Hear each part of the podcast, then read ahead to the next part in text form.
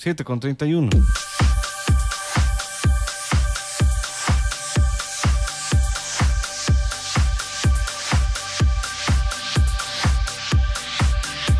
Son las 7 de la mañana con 32 minutos y a esta hora como es, se está empezando a volver costumbre, cultura, tradición, bueno, frecuente como usted quiere llamarlo, en nuestros estudios se encuentra Yacalú. Carlos Correa nos acompaña con el segmento postre binario con el que estamos todos los viernes eh, refrescando nuestros conocimientos en tecnología. Calú, bienvenido, gracias por estar con nosotros.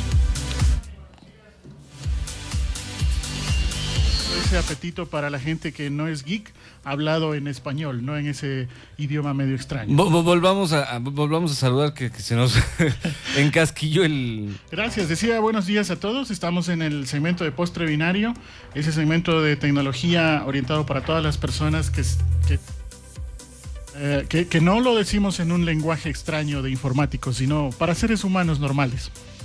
Bueno, lo que sí no está redactado para seres, seres humanos normales es el Código Integral Penal, que muchos de los asambleístas ni siquiera ellos mismos han llegado a entenderlo. Y sin embargo, eh, estos cuatro libros que conforman el Código Integral Penal, que el Código Orgánico Integral Penal, estos dos libros que conforman el Código Orgánico Integral Penal, eh, han sido razón de discusión para médicos, eh, para profesionales en todos los aspectos, abogados, transportistas que también han presentado ya manifestaciones al respecto y sobre todo los grupos sociales que también respecto a las manifestaciones que ellos realizan tienen algunas limitantes. Pero muy pocos, eh, muy pocos he estado conversando sobre los aspectos que están relacionados con la tecnología. Tú estás más al tanto de esto, Calu, coméntanos. ¿Qué novedades nos presenta el Código Orgánico Integral Penal? Efectivamente ha sido tema estos días el ámbito de la, como bien has dicho, de la medicina, ah, se ha hablado de transportistas y en la tecnología también. Ha habido un cierto movimiento en el ámbito de tecnología, especialmente orientado al, ámbito de los derechos de los usuarios. Porque así como tenemos derechos en la vida real, hay también derechos en la vida virtual a través de Internet.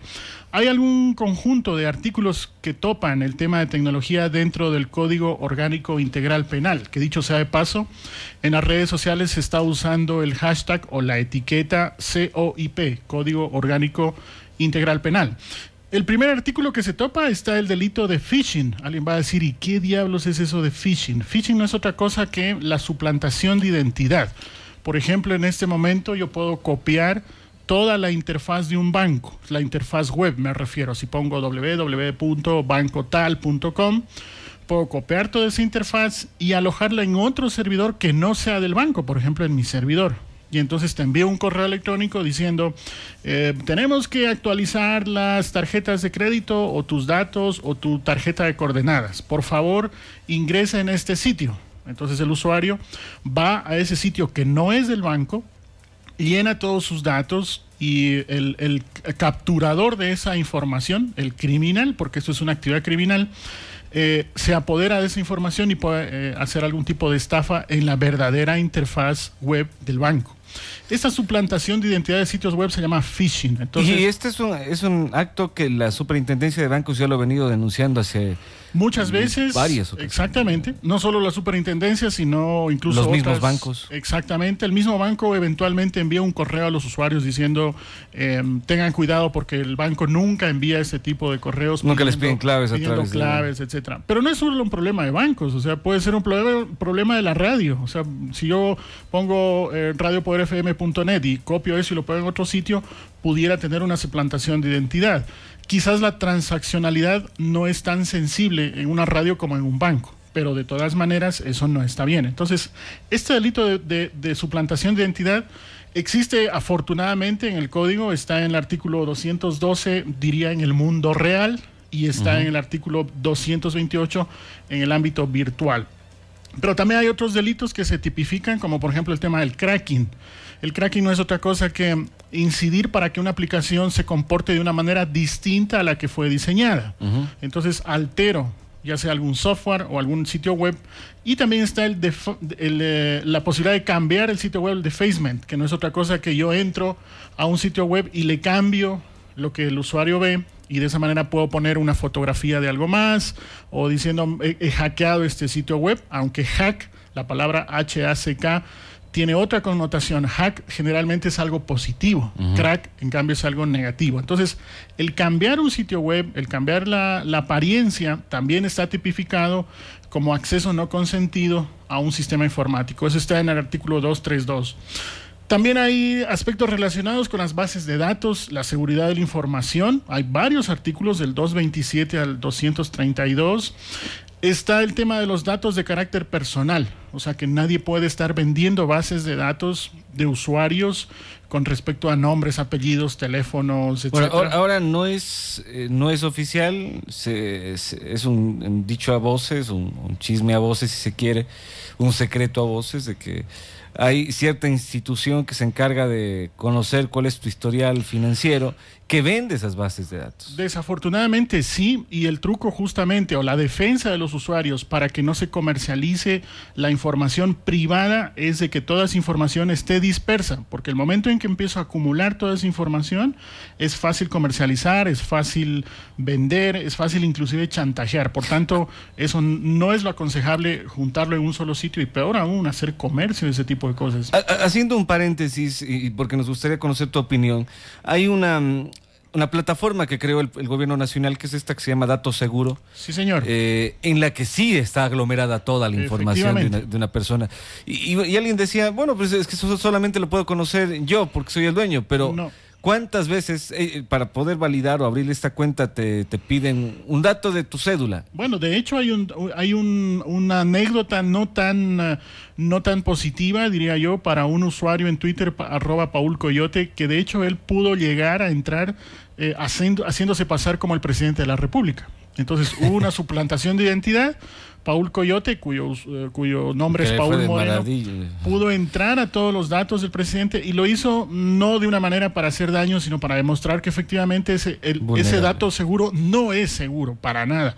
Y además acumula una gran cantidad de información de datos privados que después no tenemos los usuarios la certeza en qué manos pueda llegar a caer ese tipo de información. Eso también habría que discutirlo. No está, a mi, a mi criterio personal, no está muy claro eso en el código.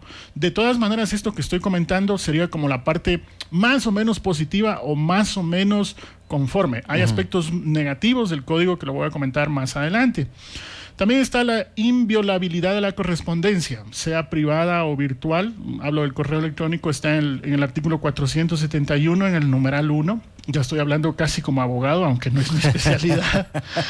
También está eh, la interceptación, así lo dice, de las comunicaciones o datos informáticos. El problema aquí, bueno, esto está desde el 472 al 474. Y el 474 lo bajará al final, que es el más polémico. También tenemos una definición y manejo del contenido digital. Esto está en el 497. Y finalmente un tema positivo es de que se pueden hacer audiencias telemáticas. Dicho en simple es que se puede hacer una especie de Skype cuando se está siguiendo un proceso penal. Ya está admitido eso en el 562. Que sería maravilloso. Ahora, hablándoles, eh, hablándonos en cristiano. Exacto. Este cuando hablamos de la inviolabilidad, yo lo, yo lo comprendo, cuando hablamos de la inviolabilidad uh -huh. De la correspondencia, hablamos de que está penado ya que se metan a mi correo. Sí, eso está ya tipificado. Hay que, hay que entender que esta discusión del, del COIP todavía está a nivel de debate. Ajá. Luego pasa a un proceso donde el presidente lo veta. Pero en el caso de que se publique en registro oficial, ya estaría tipificado para que nadie, salvo expresa eh, orden judicial. O sea, si suponiendo de que yo soy sospechoso de algún tipo de delito, uh -huh. un juez tiene que emitir una orden para que un, uh, un agente eh, pueda acceder e interceptar mi correo electrónico. Eso es positivo, porque si yo soy sospechoso de cualquier delito, las comunicaciones pudieran ayudar a, a, detectar qué tipo de actividad ilegal estoy haciendo. Lo que es negativo es cuando eh, violen tu privacidad sin orden judicial, uh -huh. sino solo por sospecha. Yo sospecho que Johnny está, es traficante de armas, entonces intercepto su correo electrónico sin pedirle la autorización a un juez. Eso es peligroso. Lo positivo es de que aquí pide una orden judicial en este artículo. Ah, pero, pero entonces no es que si un tercero, que no sean, eh, si un tercero se mete a mi correo electrónico. Exactamente. Eh, también está dentro del código como yo puedo denunciarlo. Sí, sí, sí, sí. Si alguien viola tu correspondencia eh, electrónica, hablo del correo electrónico concretamente, eso está en el 471 numeral 1. Ya. Eh, la intercepción de las comunicaciones o datos informáticos. También eso, Eso es. está penado y por tanto... ¿Qué- ¿En cristiano qué es? Por ejemplo, en ese momento yo te hago una llamada telefónica a ti a través, ya sea por la línea convencional celular o por un IP, Skype. Entonces, esa intercepción tampoco puede darse si no hay una orden judicial. Perfecto. Ahora viene lo más polémico. Primero, por ejemplo, no hay una tipificación para el spam, el correo electrónico no deseado donde me llega una gran cantidad de correo basura publicitaria. Eso, por ejemplo, no está penado. Es una pena Incluso- que no esté penado, valga la redundancia, porque hubiese sido interesante adelantar en ese punto. Pero lo, más crítico a mi criterio es el artículo 474, que es una especie de, no sé si los quien- quienes están escuchando han leído la obra 1984 de George Orwell, donde se plantea un, un Estado totalitario y además no se habla de una democracia en esa obra literaria, sino de una espiocracia. O sea, el 474 te estaría grabando, te estaría espiando absolutamente toda tu actividad digital. De hecho, aunque sí tenemos tiempo, lo voy a leer brevemente porque vale la pena leerlo. Quisiéramos. Dice, conservación de datos y registros. Las o los proveedores y distribuidores de servicios informáticos y de telecomunicaciones. Significa quién te da acceso, por ejemplo, voy a decir una marca, por ejemplo, CNT, Movistar, los, los ISPs, los proveedores de acceso o los revendedores, que aquí les llama distribuidores, deben conservar los datos de los abonados. Los abonados somos nosotros, los usuarios que nos conectamos, o usuarios sobre la base de un contrato. O sea, si en este momento yo en este momento aquí en la radio estoy usando el wifi de la radio. Tú serías un distribuidor, entonces yo tengo que firmar un contrato contigo para usar la wifi. Tengo que firmar cada vez que me conecto a internet. Eh, Luego de firmar este contrato, tendría, se tendría que preservar la integridad de los datos. ¿Qué significa integridad? Que no se puede modificar y además habría que conservarlos todos, todos los datos, toda la, la comunicación que se está usando a través del Wi-Fi, todo eso se tendría que archivar, se tendría que preservar. Además, los números telefónicos, si es que hay alguna llamada, direcciones IP estáticas y dinámicas, tiempo atrás ya hablamos en postre O sea, binario. nos va a guardar absolutamente todo y el No, gobierno. Todavía Sí, sí. falta, todavía Más. falta. Estamos hablando, de- así como el tráfico de conexión, acceso a transacciones y la información de los enlaces de comunicación inalámbricas del servicio y la vía de comunicación por un tiempo mínimo de seis meses a fin de poder realizar las investigaciones correspondientes. ¿Qué significa? Que todos los que estemos conectados a Internet necesitamos de un proveedor o como le llama aquí de un distribuidor. Tenemos que firmar un contrato con ellos y ellos tienen que guardar toda la información, no solo lo que se llama las cabeceras. Las cabeceras técnicamente Entró a Facebook. eh, entra- exacto, a qué hora entré, a qué hora salí, sino qué hice en Facebook, con quién chateé, con qué fotografías subí, eh, qué, qué mensaje envié. Entré también a mi correo electrónico, no solo a qué hora envié un correo electrónico y a quién, eso se llama metadata. La metadata también es data, también es información, sino a quién le envié el correo electrónico, qué dije en ese correo. Eh, ¿Qué otros usuarios está, ah, les dirigí un correo electrónico? ¿A quién llamé por Skype? Absolutamente todo el tráfico de conexión. Cuando dices tráfico de conexión es como si te paras en la calle y miras todo el tráfico de vehículos. No estás diciendo quiero solo los taxis o quiero solo las placas del vehículo. Estás hablando de todo el tráfico de conexión. Esto es peligrosísimo. Pero bueno, que lo guarde. ¿Y qué más dice al respecto?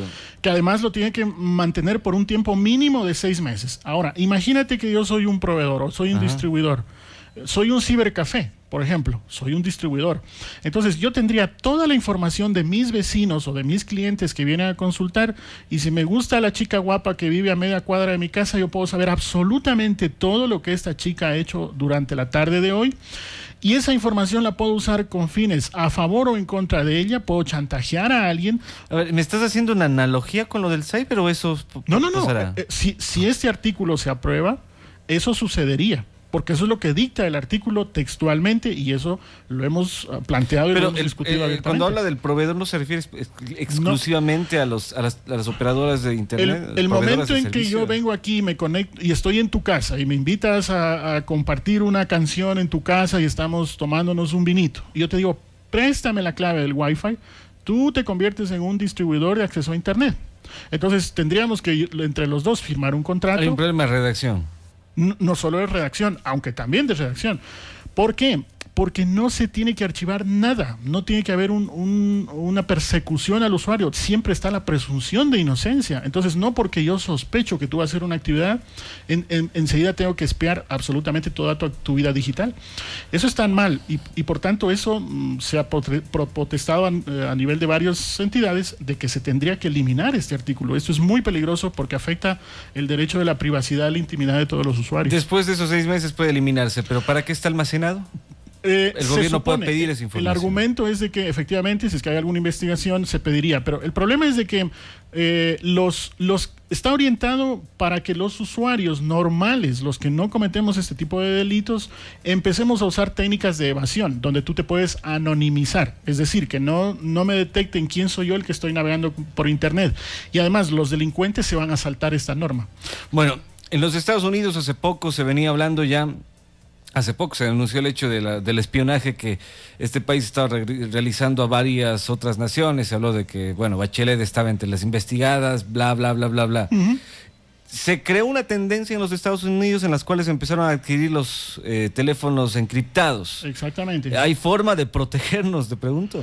Sí, siempre hay formas. El problema es de que mm, eh, no, no solo tendríamos que preguntarnos qué formas hay para protegernos, lo cual es lógico y está bien, sino evitar que se legisle de esta manera. Porque de lo contrario, eh, tendríamos una especie de persecución al gato y al ratón. Mientras más norma jurídica legal de espionaje se emita, los usuarios vamos a tener que desarrollar más técnicas para evadir este tipo de absurdos legales, ¿no? Eso no está bien. Efectivamente, el ejemplo que tú pones es de la famosa Agencia Nacional de Seguridad, por sus siglas en inglés, NSA. Eh, la diferencia con el Ecuador es que el, el espionaje va a ser legal. Y peor, porque en ese momento en que es legal, será posible acceder a toda la información privada de todos los usuarios.